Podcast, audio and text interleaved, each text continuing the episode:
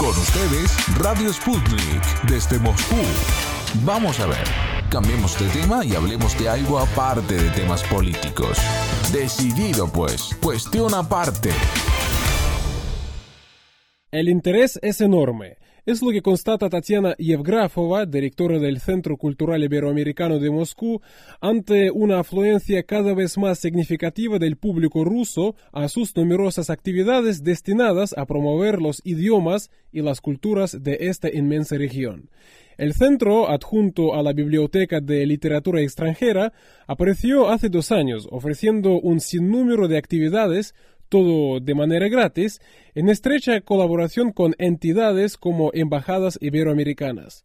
Tatiana Yevgrafova nos atendió en el recientemente celebrado Foro Internacional Rusia e Iberoamérica en el Mundo Globalizante, Historia y Modernidad. Ahora el centro ya tiene dos años y siendo una parte de la Biblioteca de Literatura Extranjera da el acceso a nuestros lectores, a los moscovitos y a, los lectores a distancia, el acceso a la literatura en español y en portugués, en papel y en formato digital. Y además el centro organiza muchísimos eventos dedicados a las culturas iberoamericanas, es decir, clases de español y de portugués, conferencias, charlas, lanzamientos de libros, exposiciones, proyecciones de películas, conciertos, y mucho más.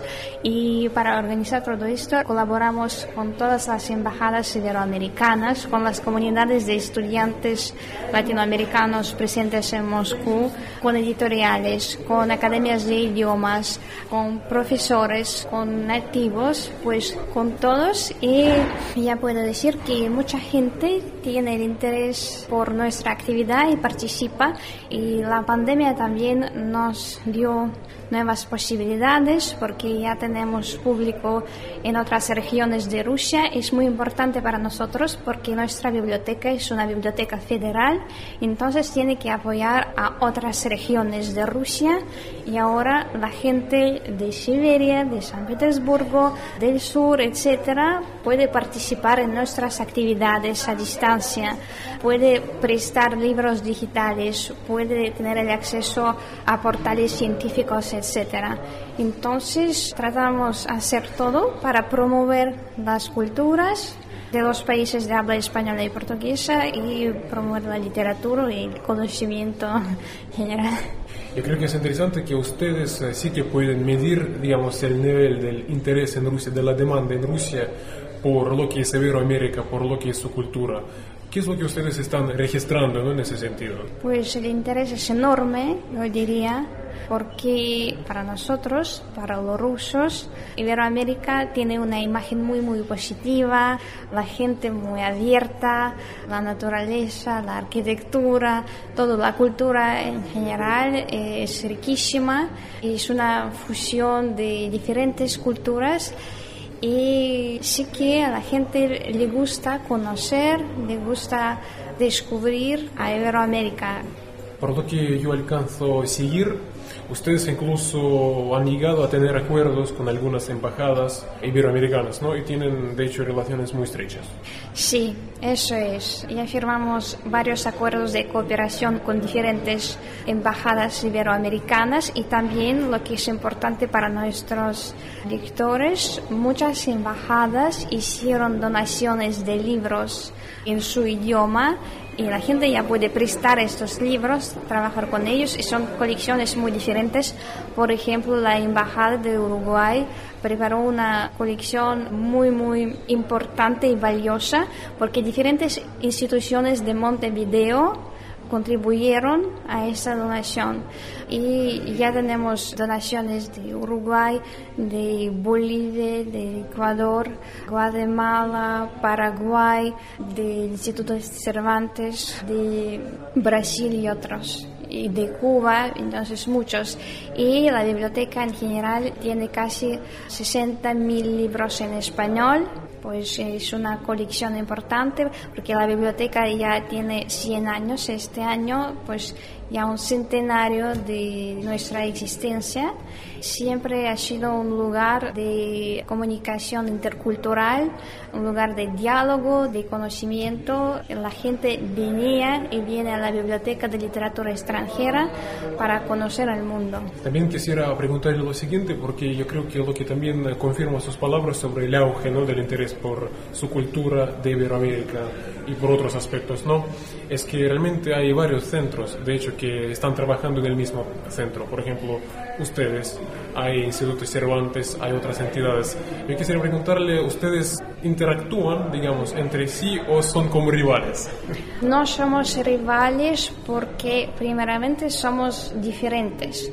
Por ejemplo, el Instituto Cervantes es una institución española y nosotros eh, es un centro de culturas iberoamericanas. Promovemos todas las culturas de habla española y de habla portuguesa.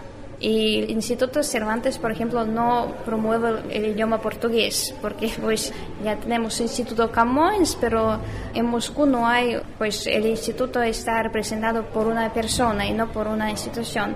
Además el Instituto Cervantes organiza aulas de español y nosotros organizamos diferentes charlas, conferencias, colaborando con diferentes profesores académicos de idiomas, etc. Y para nosotros es muy importante promover América Latina. Tenemos el Instituto de América Latina, pero el instituto es una organización científica y tiene otro enfoque, tiene otras funciones, otros objetivos. Y nosotros, siendo una biblioteca, un centro cultural, ya tenemos esta posición única. Porque también, por ejemplo, tenemos clubes iberoamericanos estudiantiles, pero también tienen otros objetivos para entonces formar a los estudiantes de una universidad. Y nosotros somos una organización pública, reunimos todos. Y lo que también es importante es nuestra parte lusófona entonces, la parte de la promoción de las culturas de habla portuguesa, aunque nuestro centro sea iberoamericano, nosotros tratamos de promover todos los países donde se habla español. Por ejemplo, sabemos que en África hay países donde se habla español, Guinea Ecuatorial, y muchos países de habla portuguesa, Mozambique, Angola, Cabo Verde, Guinea-Bissau, São Tomé y Príncipe.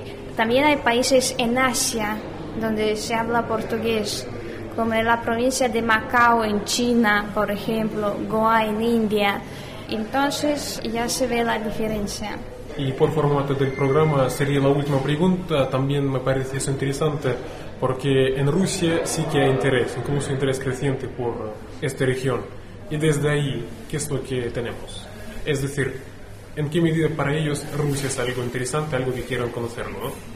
Pienso que también la gente de otros países, de los países de América Latina, de Iberoamérica, sí que tiene el interés por Rusia cuando se encuentra con un ruso, cuando conoce a alguien y ya durante la pandemia tuvimos varias posibilidades de colaborar con la gente de Iberoamérica a distancia y intervinieron con mucho gusto. Para ellos fue como una experiencia interesante e importante.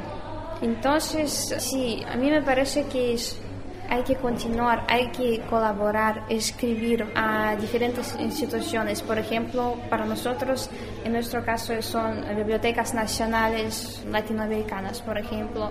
Hay que desarrollar esos lazos y pues hay que empezar. Para empezar hay que empezar. Y yo puedo decir que la actitud es muy positiva.